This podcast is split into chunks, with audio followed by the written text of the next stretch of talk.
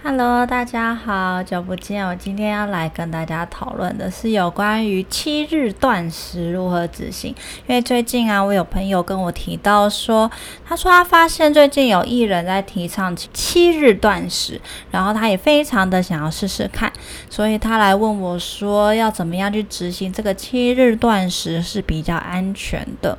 那我就稍微研究了一下这个最近流行起来的七日断食啊，那它主要的内容是说呢，它是要以以水为主的断食，然后呢，透过大量的喝水，可以借由这个断食的期间去排除一些加工食品啊，或是有一些毒素累积在身体里面的一些情况。那这个七日断食呢，主要是说呢。嗯，水量的计算很重要。除了白水之外，也可以喝一些黑咖啡。如果你想要的话呢，也可以喝一些清汤，就是没有热量的汤。那在这个断食前后呢，这些呃不止一位艺人，那这样他会提到说，在断食开始之前呢，可能就要先让自己的呃饮食变得简单，或是减少它的分量，以免突然断食呢，身体会受到太大的负担、太大的刺激。那在七天断食之后呢，身体也要先从流质啊、软质啊，一般比较清淡的饮食开始吃起，然后一些比较难消化的食物呢，就要等到再过几天再开始吃哦。那关于这个进食的好处，其实已经讨论过很多年了。是很多医学研究都指出呢，在断食的期间呢，可以促进我们的细胞活化，那可以去清除掉一些老老废的细胞，那可能也可以去改善我们的血糖，然后让我们的大脑思考比较活跃，提高我们的新陈代谢，甚至是跟我们的寿命有关系哦。那我相信大家现在最想要听的就是说，那我从功能医学的角度，我赞不赞成大家来进行这个七日断食哦？首先，我先说七日断食呢，呃，我们先从比较正面的角度来讲这件事情好了，以免大家觉得哇，我这个营养师很愤世嫉俗，什么流行的东西都要反对一下这样子。我自己觉得啊，断食这件事情，就如同我前面。不管是生酮啊，还是原始的饮食的时候，有跟大家提到，我认为断食是人类一个在处于原始状态的时候会遇到的一个正常的情况。所以你说呢？可以借由这个断食，让让身体某种程度上 reset，然后呃重新调整它的新陈代谢以及活化细胞的新陈代谢。这个是我是相信的。举例来说，以前人类在冬天的时候，一定是没有什么食物的来源，人类必须要在没有什么食物的情况之下，在很寒冷的环境里面生存下来。其实啊，针对于断食生酮这个议题，我并不是没有研究，我曾经花了一些时间做了很多背后背景的一些研究，并不是说一味的反对哦。那我认为，不论是断食还是生酮，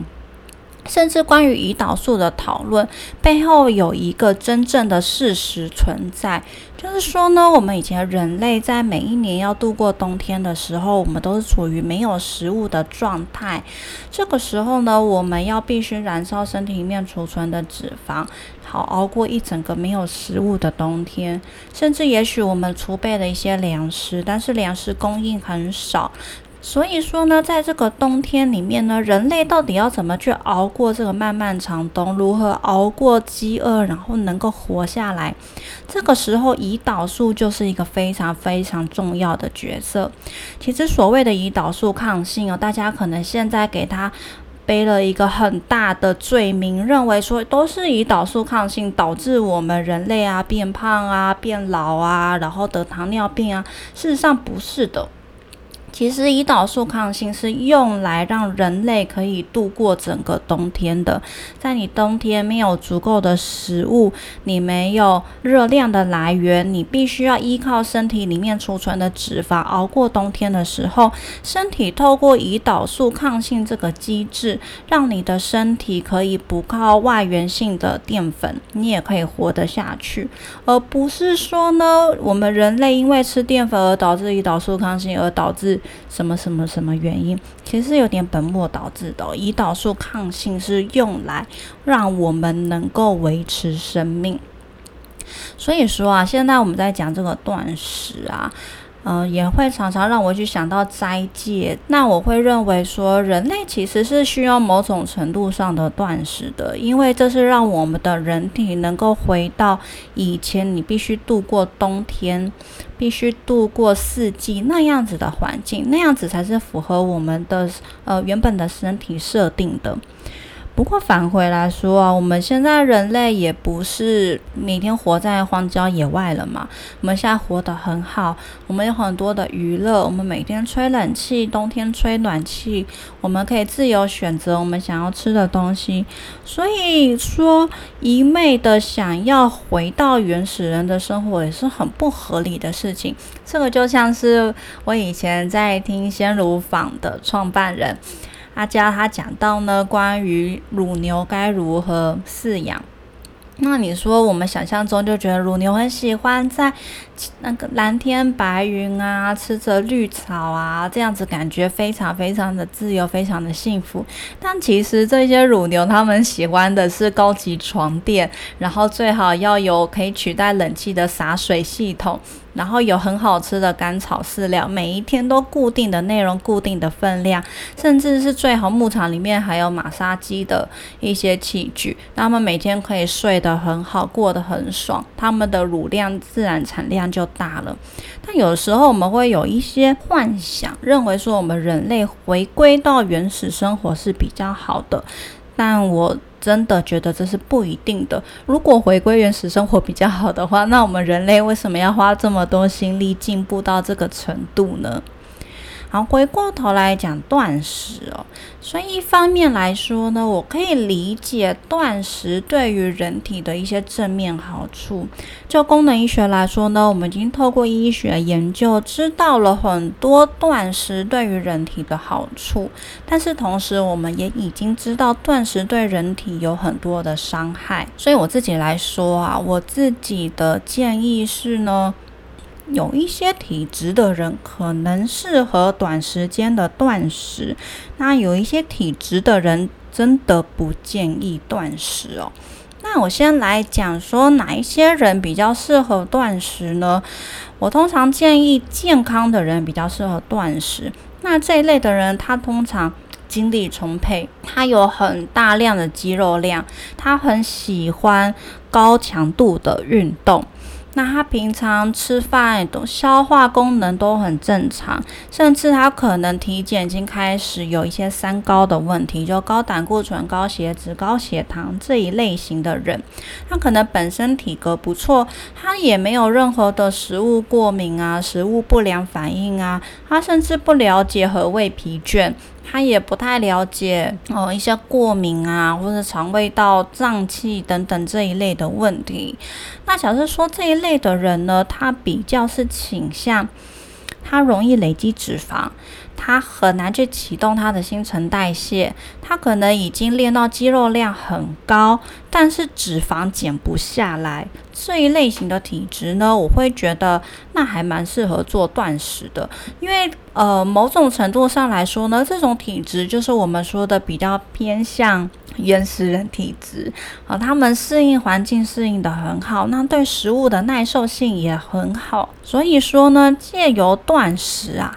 反而可以让身体有一个重新启动，甚至是对于大脑的思考可能会有一些正面的帮助哦。那话说回来呢，要怎么样去执行一个安全的断食啊？那根据我做过了很多饮食上面的研究啊，跟综合了很多很多的看法，我认为呢，一个安全的断食应该最好的是要做两天。最好是一个礼拜做两天，你可以每个礼拜都做。那这个原因是为什么呢？我们先来讲断食对身体有一个很大的坏处，就是说，第一个，长时间的断食会造成我们肠道的通透性增加。原因是因为呢，断食对于身体来说是一个非常高度的压力。你想想看。我们人类没有任何事情，比起你吃不到东西，你即将死亡，对身体来说是一个很大的压力来源哦。你没有食物可以吃，对身体来说是一个攸关性命的一件大事情，所以你会产生非常庞大的精神压力跟。呃，肾上腺的压力对于身体会造成很大的负担。那在这样子很大的压力之下呢，我们肠道的通透性会打开来，也就是所谓的肠漏症。那这个时候刚开始肠道可能是正常的去打开它的通透性，它的目的呢是尽可能的去从肠道吸收所有能够吸收的热量跟营养。但如果呢长时间一拉长，会造成你的肠道黏膜会有无法逆转的一些受损。那我所谓的无法逆转，是说你没有办法透过。一般正常的饮食来改善，而可能造成了器官功能上面一些呃损伤，而需要一些额外的功能医学治疗来帮助你恢复健康哦。所以我认为过于长时间的断食是一个蛮高的风险。那就医学研究来说，多长时间的断食会打开我们肠道通透性呢？一般来说是超过十八个小时的话，就会去打开我们的肠道通透性，所以我才会在一开始的时候说，我建议是没有任何肠胃道症状或是过敏以及免疫系统问题的人才能够来进行这个断食。所以我的建议呢是。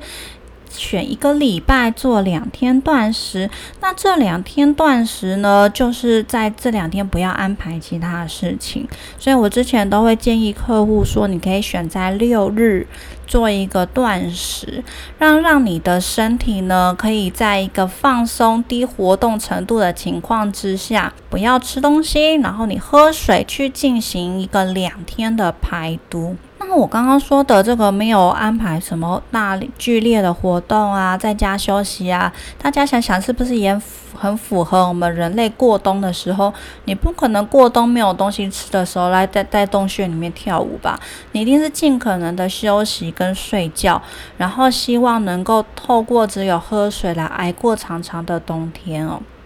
那再来第二个很重要的事情呢，也是嗯，我觉得大家很容易在生酮或是在断食时候做错的事情。就很多人在做生酮或是断食的时候，会靠大量的咖啡来振作自己的精神哦。因为很多人其实他也许体质并不是那么适合做断食，所以他在做断食的期间，呃，会觉得比较煎熬。那他透过喝一些咖啡，会提振自己的精神。但就功能医学来说呢，我们刚刚有提到，在断食的时候呢，身体承受了庞大的压力，对身体而言，你在处于一个危机当中，所以会很不建议你在这个时候还去喝咖啡去提振你的肾上腺，会让你的身体。反而进入一个很消耗你的内分泌、消耗你的体力储存、消耗你的一些内分泌库存的一个情形出现哦。所以我自己来说呢，我是很不建议在断食的期间去依赖咖啡，或者是说生酮的期间一大早就喝咖啡哦。我觉得这是有一点适得其反。那虽然说我刚刚说健康的人的话比较适合断食，所以他。可能在喝黑咖啡的时候，他也没有特别痛苦的感觉，但就是很怕，尤其是很多的男性，他们对于自己的体力的储存以及这个肾上腺的消耗是比较没有自觉的。所以有一些人呢，他如果没有经过一个安全的评估，就去做生酮或者是断食，同时还喝大量的咖啡的话，有时候会去造成一个内恶性的循环，时间拉长了，在肾上腺这个抗压的功能上面会受到损伤。那反过来说，我们当身体觉得你快要完蛋的时候，它会产生大量的肾上腺素跟皮质醇。肾上腺素跟皮质醇去让你进入一个战斗的状态。但像这样子的情形呢，是在对于现代人来说比较没有那么。呃，建议的一个情况，因为我们的日常生活已经压力很大了，我们平常已经分泌了大量的肾上腺素跟皮质醇，所以我们真的不希望在你做断食啊、排毒的期间，你反而反而更去增加了你的皮质醇跟肾上腺素的分泌哦。我们应该要尽可能的让身体处于一个放松跟休息的状况。所以第三点，我要提醒的大家就是呢，我建议在这两天的呃断食期间呢，可以喝蔬菜汤。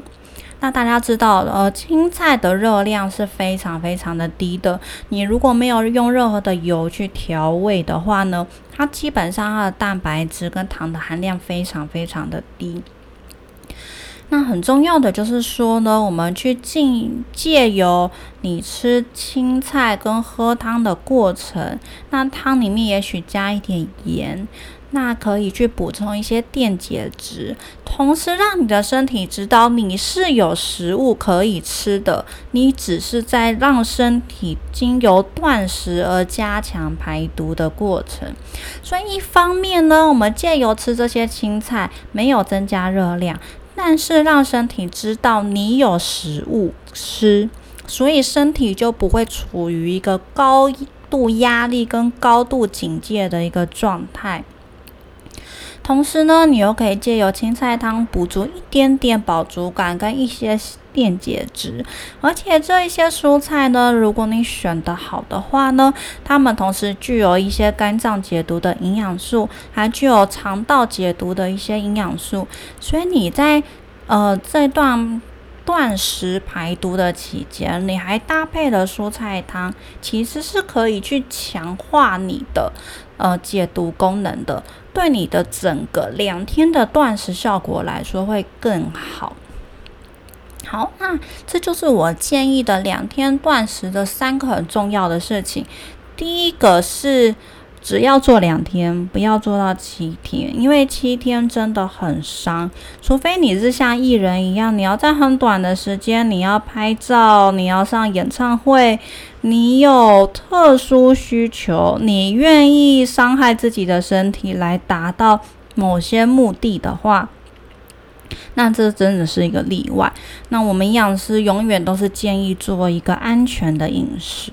那第二点呢，就是不要去依赖咖啡哦，因为你在这个断食的期间，你需要的就是休息，你需要让身体透过休息跟加强排毒来改善你的新陈代谢，来达到你想要的健康长寿。嗯，在第三点呢，除了喝水之外呢，我觉得吃蔬菜汤是很不错的。一方面可以去增加的饱足感，让你这个断食做得更轻松，也让身体不要突然的进入一个战斗。跟危机这个状态，有分泌了大量的肾上腺素跟皮质醇。那借由这些蔬菜汤，你可以去呃降低自己的压力指数，然后同时增强排毒的效果，我觉得是非常非常建议的。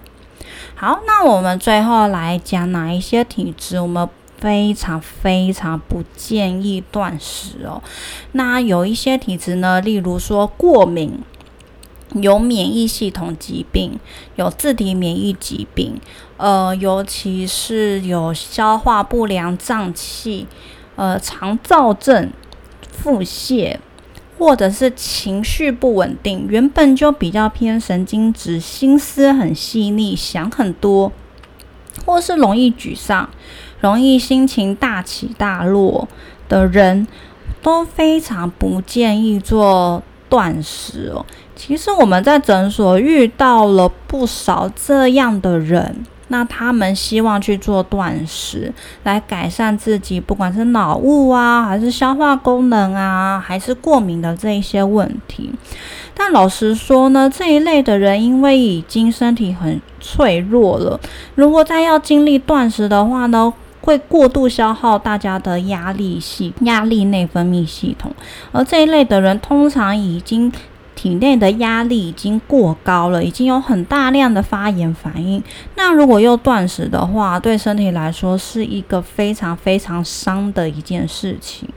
这一类的人呢，其实真的是需要透过真正的功能医学来帮大家抓出你食物过敏的来源。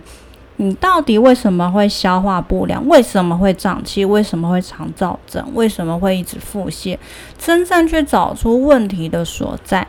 真正去避开你该避开的食物。但是你不用避开的食物，应该要先好好的吃，因为你透过吃了。嗯，适合你的，例如说米饭啊、鱼肉啊，适合你的青菜啊，然后避开一些加工食品啊、甜味剂啊，或者是一些呃麸质。如果如果有些人对麸质敏感、麸质过敏的话呢，也应该要避开来，或者是避开先避开一些水果。那这样子的话呢，让你的身体能够持续的吸收足足够的营养。去避开你没办法消化吸收的东西，然后修复你的肠胃道，让你的肠胃道能够确实的从该吃的食物里面获取足够的养分。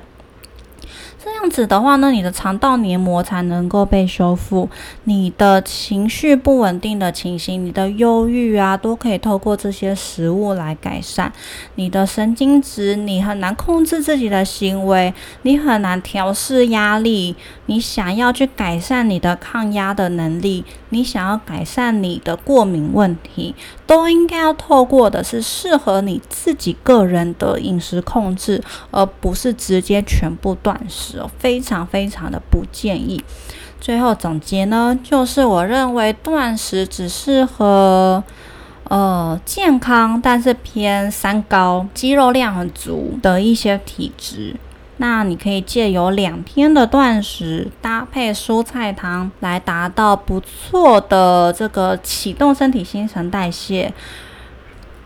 那透过断食呢，去改善我们的健康长寿的体质，来避免一些慢性疾病的发生哦。那以上就是我今天的分享，不知道大家对于这个两天的断食有没有兴趣呢？那希望大家可以加入我的社团，告诉我你喜不喜欢这个两日断食，以及你亲身实践的的心得哦。好，那我们就下一集见了，大家拜拜。